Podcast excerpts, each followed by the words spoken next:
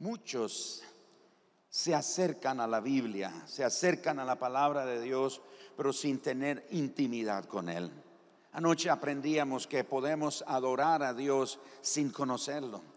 Y eso aún podría ser una adoración como la de los samaritanos.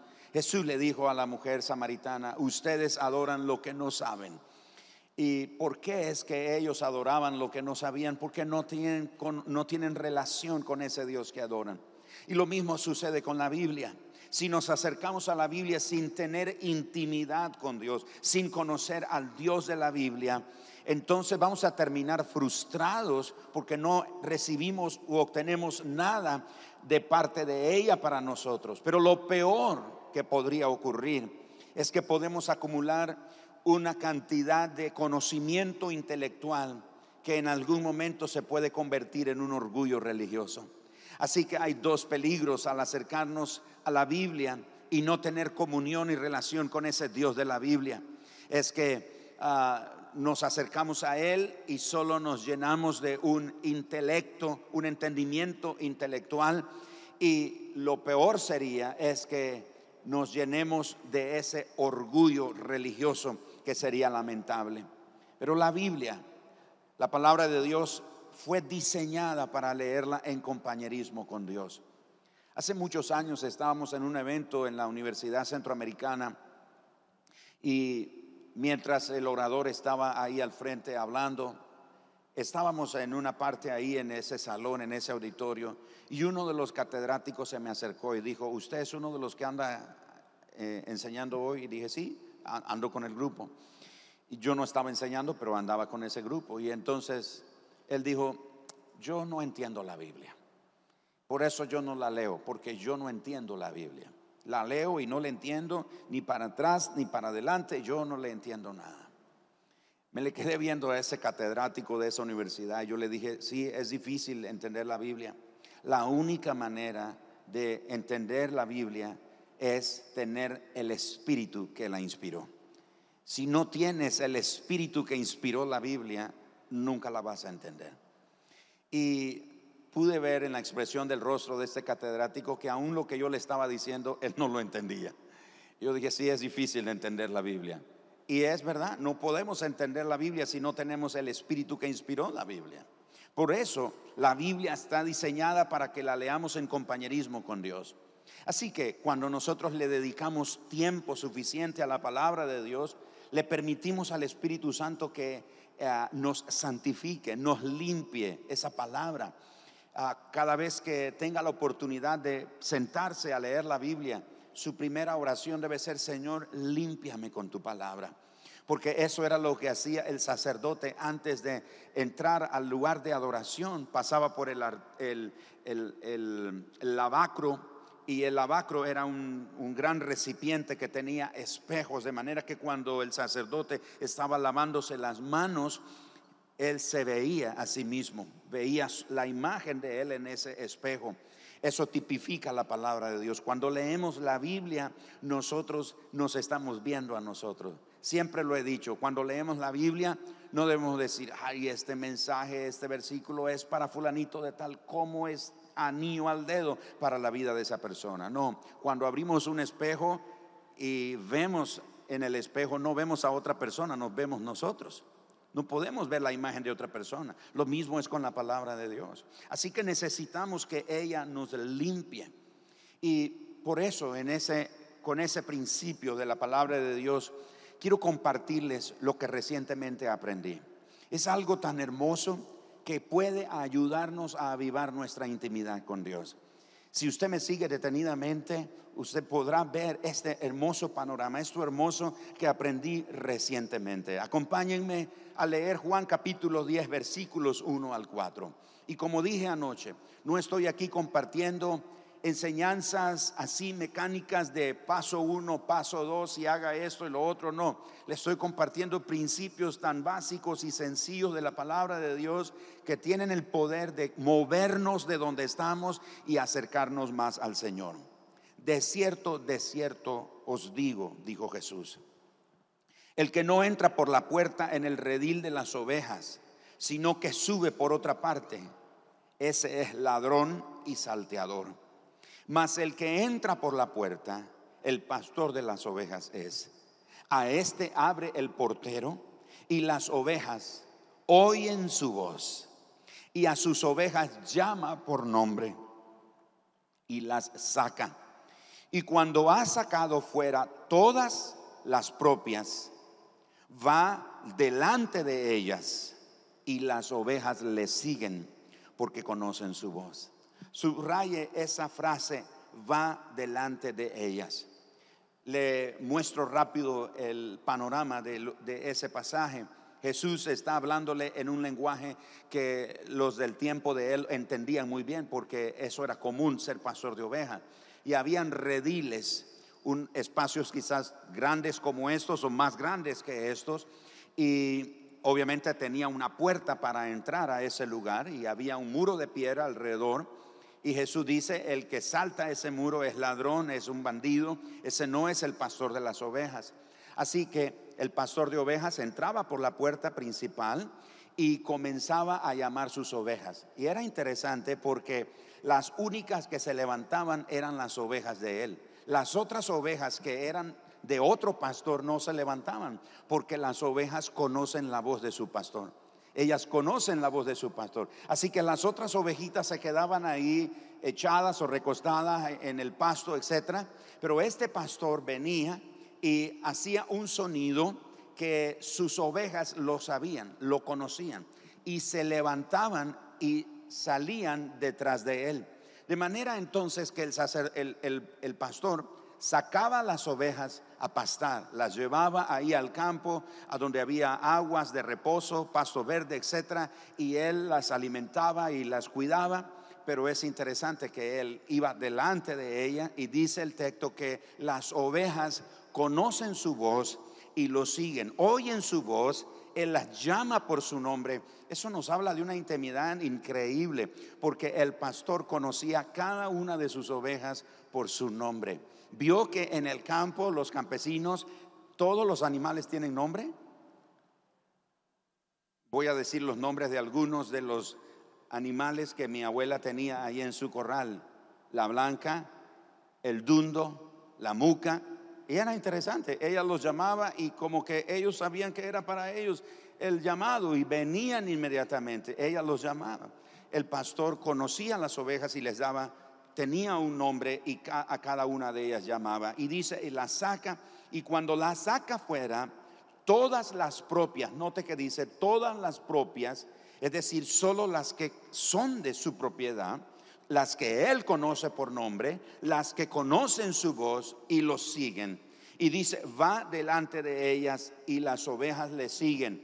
Y de nuevo, porque conocen su voz. No hay pasaje más hermoso que nos revele intimidad que este que estamos leyendo. Así que me llama la atención esa frase que va delante de ellas. Es casi como si nunca antes, en mi caso, lo hubiera notado, porque he estado leyendo la Biblia y en este recorrido que he estado haciendo pasé por Juan y cuando pasé por Juan leyendo ese pasaje, Noté eso, yo nunca había notado ese, esa expresión, va delante de ellas. Era como que si ese pasaje nunca hubiera estado ahí, esa frase. A eso es lo que me refiero muchas veces, que cuando leemos la Biblia recibimos una revelación. No estoy hablando de una revelación de lo que ya está escrito, es decir, no le vamos a añadir o quitar a la revelación que ya está escrita, esto es una revelación absoluta, pero de esa revelación absoluta el Señor nos habla, nos da una revelación a nuestra vida. Y en este caso era eso, va delante de ellas. Así que, prestándole atención esta, a esta frase, me llama la atención que literalmente el texto dice, Jesús va delante de ellas. ¿Cuántos podrían repetir conmigo, Jesús va delante de nosotros?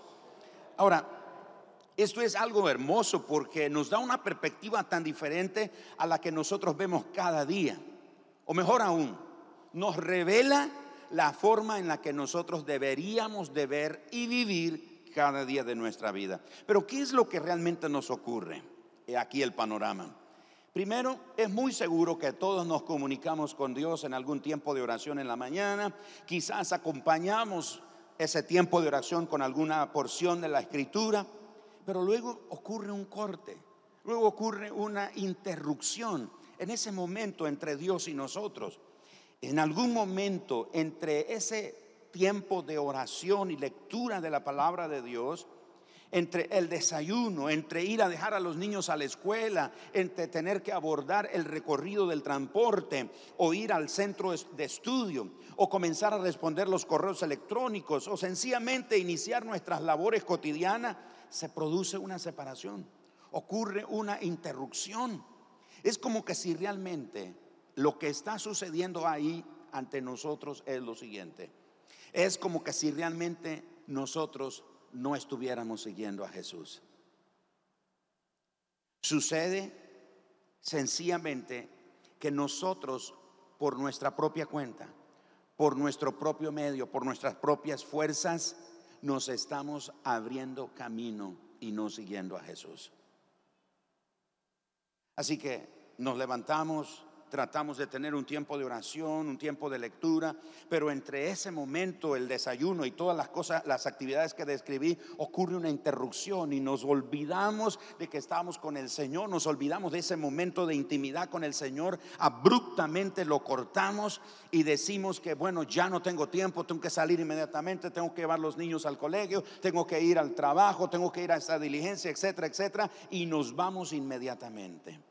Así que este pasaje nos muestra que quizás nuestra relación con Dios, en esa nuestra relación con Dios, no vemos que Él esté delante de nosotros. ¿Y sabe por qué no vemos que Dios va delante de nosotros?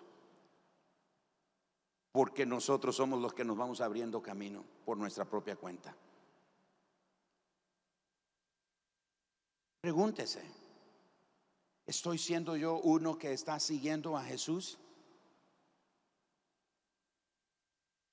O yo estoy delante de Jesús. Como apúrate Jesús, date prisa. Tengo prisa, tengo que llegar al trabajo, tengo que llegar a este compromiso, tengo que llegar a esa actividad. No tengo tiempo, así que Jesús, date prisa, por favor, sígueme. Tengo que ir y tocar esta puerta, tengo que ir y hacer esto, tengo que ir y hacer las otras cosas. De ahí que muchos cristianos sienten y dicen, o, experimentan en sus vidas y llegan a decir, siento que Dios no está conmigo. No levanten la mano, pero ¿cuántos de nosotros en algún momento hemos dicho, ay, siento como que Dios no está conmigo? Siento como que Dios se olvidó de mí, siento como que el Señor me abandonó, siento como que el Señor ya no me escucha, siento como que el Señor está lejos de mí. Sí, está lejos de ti porque tú vas delante de Él. Pero así no funciona la cosa. La cosa funciona, el diseño de Dios funciona, que nosotros vamos detrás de Jesús. Él es el buen pastor, nosotros somos sus ovejas, conocemos su voz y lo seguimos a Él. Pero nosotros en, nuestra, en, nuestra, en, nuestro ajetrino, nuestra corredera, nuestro movimiento de todos los días, no nos hemos dado cuenta que vamos delante de Jesús. Y nos frustramos, nos enojamos, porque sencillamente sentimos que el Señor no está con nosotros. Así que puede ser que realmente creemos que Cristo nos guía, pero no nos esforzamos conscientemente para seguirle a Él en medio de todo tiempo de nuestra vida. Es por eso que algunos nos pasan cosas en el día a día y sentimos que el Señor nos abandonó, no sentimos, ah, no sentimos gusto, no sentimos deleite, no sentimos propósito, no sentimos solamente que hay que quejarse y lamentarse porque sencillamente el Señor no va delante de nosotros. En otras palabras, es Él el que nos está siguiendo, en vez de nosotros seguirlo a Él. Así que aquí surgen estas preguntas. ¿Seguiré a Dios en vez de seguir a mi manera cada día? ¿Sé en qué dirección se está dirigiendo Él? La Biblia enseña en el libro de Números capítulo 10 que cuando la nube se movía, el pueblo de Israel tenía que moverse pero habían diferentes toques con las trompetas. Uno era para juntar a los líderes, otro era un anuncio de combate y otro era el momento de desarmar el campamento y moverse porque la nube se está moviendo. Algunos de nosotros nos hemos quedado paralizados en el mismo lugar por mucho tiempo y no nos dimos cuenta que Dios ya se movió. Y estamos batallando porque Dios haga algo en medio del lugar donde estamos o en lo que estamos enfrentando, lo que estamos viviendo y sentimos que Dios ya no nos apoya, ya no sentimos el respaldo de Dios, sentimos que las cosas no están funcionando y culpamos a Dios, nos quejamos contra Él, pero Dios no tiene la culpa. Él se está moviendo, pero nosotros vamos en la dirección equivocada en vez de nosotros seguirlo a Él, estamos tratando de que Él nos siga a nosotros. Y finalmente, esta pregunta, ¿estoy siguiendo a Jesús o sencillamente me estoy abriendo camino por mi propia cuenta? Haga esta reflexión esta noche. ¿Está usted siguiendo a Jesús? ¿Es usted de esas ovejas que entra al redil el pastor, la llama, lo conoce él por su nombre ¿Conoce usted la voz de Él? Y cuando oye la voz de Él, como dice el texto, Él te saca, te lleva a pasos verdes y una vez que está fuera, Él va delante de ellas y sus ovejas le siguen porque conocen su voz. Leyendo este pasaje nos habla de una intimidad única. Porque yo solo voy a moverme si conozco la voz de aquel con quien tengo intimidad. Conozco su voz, conozco quién es Él, sé de qué se trata. Me muevo porque Él se está moviendo, pero estoy yendo en pos de Él. Yo estoy yendo detrás de Él. Él está guiándome. Él me está llevando. ¿Cuántos aquí confiamos que Dios nos está guiando? Pero a veces nos desesperamos. Chicos, pasen por favor. A veces nos desesperamos porque sentimos que Dios como que se olvidó de nosotros. Sentimos como que las cosas no nos están funcionando. Sentimos como que Dios está lejos de nosotros. Mis amados hermanos, la clave está aquí en esto. ¿Estoy siguiendo a Jesús o estoy abriendo mi camino por mi propia cuenta?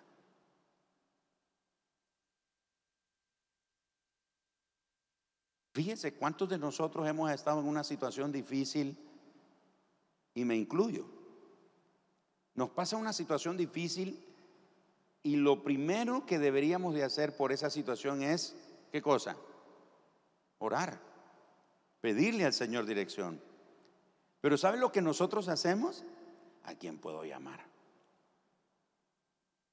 ¿A quién conozco en ese lugar que me ayuden?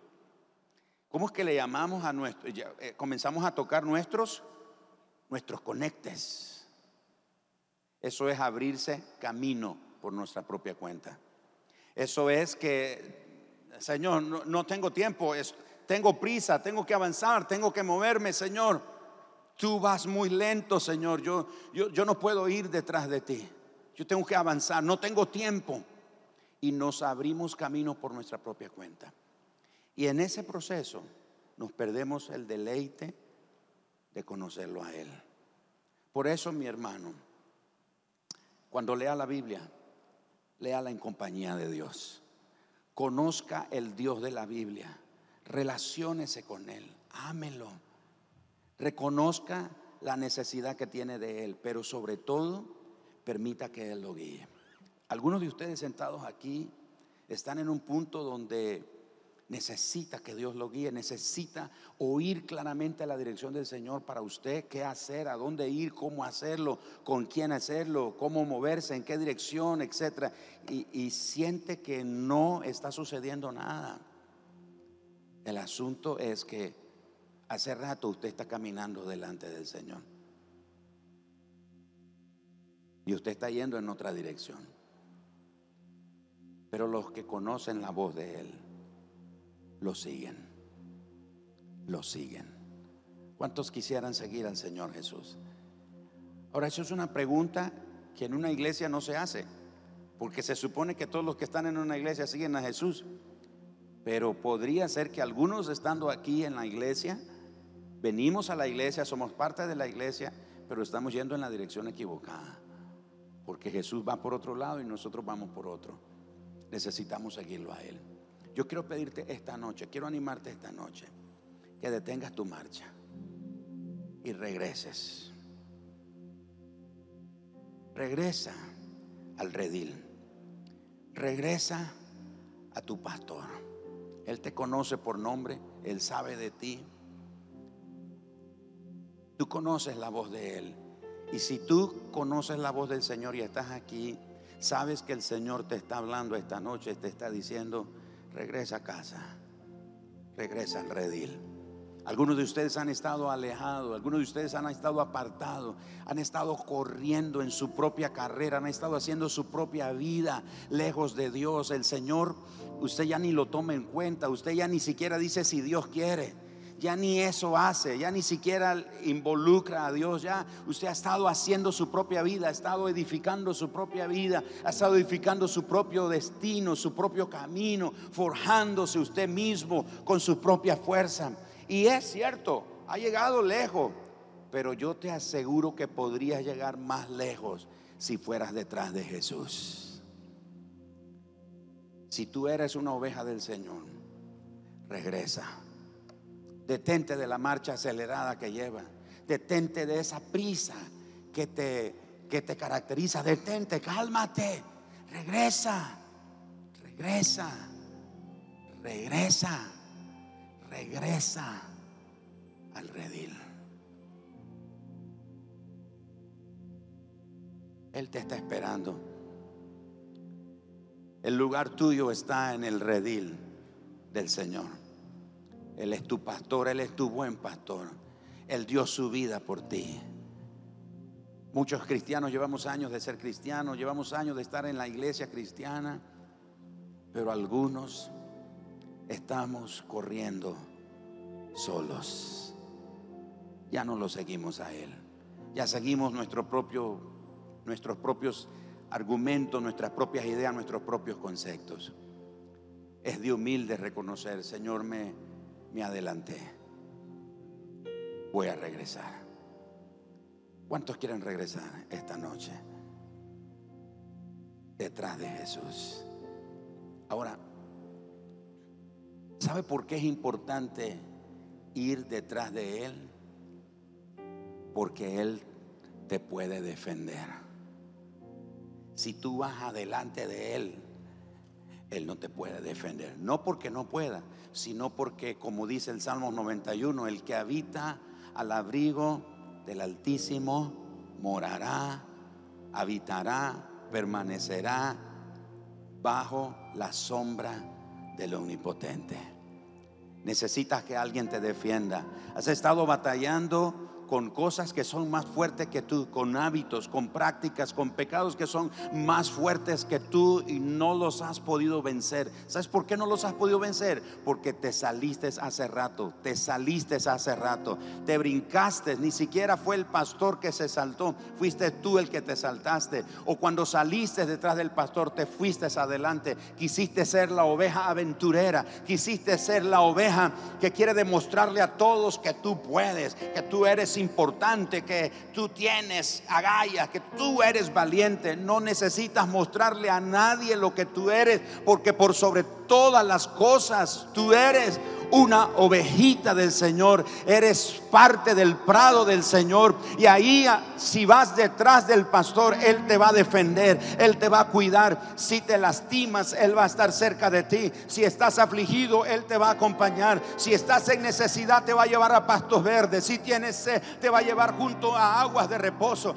Va a poner aceite fresca sobre tu cabeza para que los insectos no se te peguen y te enfermen. Y eso tiene que ver con pensamiento. Él va a poner unción fresca sobre ti. Te va a limpiar tus patitas. Te va a limpiar de toda suciedad que se te ha pegado en el camino porque fuiste corriendo, te fuiste adelante. Él se quedó atrás hace mucho tiempo. Él esta noche te dice corre, regresa, regresa. Hay lugar para ti, hay lugar para ti en la casa, hay lugar para ti en la mesa del Padre. Por favor, dale un aplauso hermoso, digno de adoración al Señor. Él te llama esta noche. Él te está llamando. Tú, tú que te alejaste, tú que te apartaste, has estado frío, has estado desanimado. Es que has estado caminando delante del pastor. No es delante del pastor. Síguelo, síguelo, síguelo, síguelo, síguelo, síguelo. Si lo sigues te irá bien. Si lo sigues, Él te va a bendecir. Si lo sigues, Él te va a sanar. Si lo sigues, Él te va a libertar.